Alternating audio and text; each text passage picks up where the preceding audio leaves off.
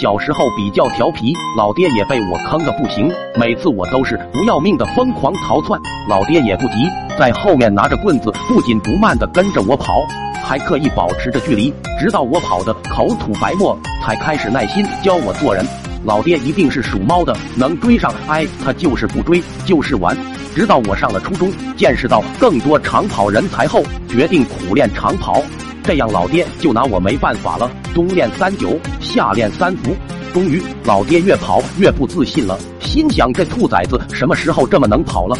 开始全力狂追，慢慢的老爹就不行了，口吐白沫，气喘吁吁。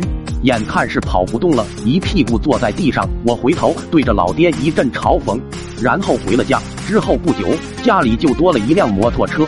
老爹瞬间由步兵升级成了骑兵，然后追赶就变成了他一边叼着烟，一边哼着歌，拿着棍子悠闲自得的跟着，一边骑一边喊道：“兔崽子，赶紧跑啊，加油啊！跑慢了对着屁股就是一棍。”当然我也不傻。后来专门挑小路烂路跑，终于老爹一个不小心，车子掉进泥坑，老爹直接就飞了出去，脸和地面亲密接触，磨得秃了皮了，半晌才动弹。从那开始，老爹就不追我了，让我爱咋咋地，还能管你一辈子啊？他也开始悠闲的养起了小宠物，老爹也特别认真负责，除了他自己，不允许任何人碰他。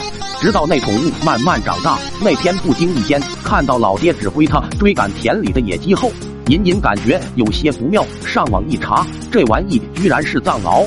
看到藏獒的介绍，不自觉后背发凉。后来我就学乖了，打死也不跑了。点个关注吧。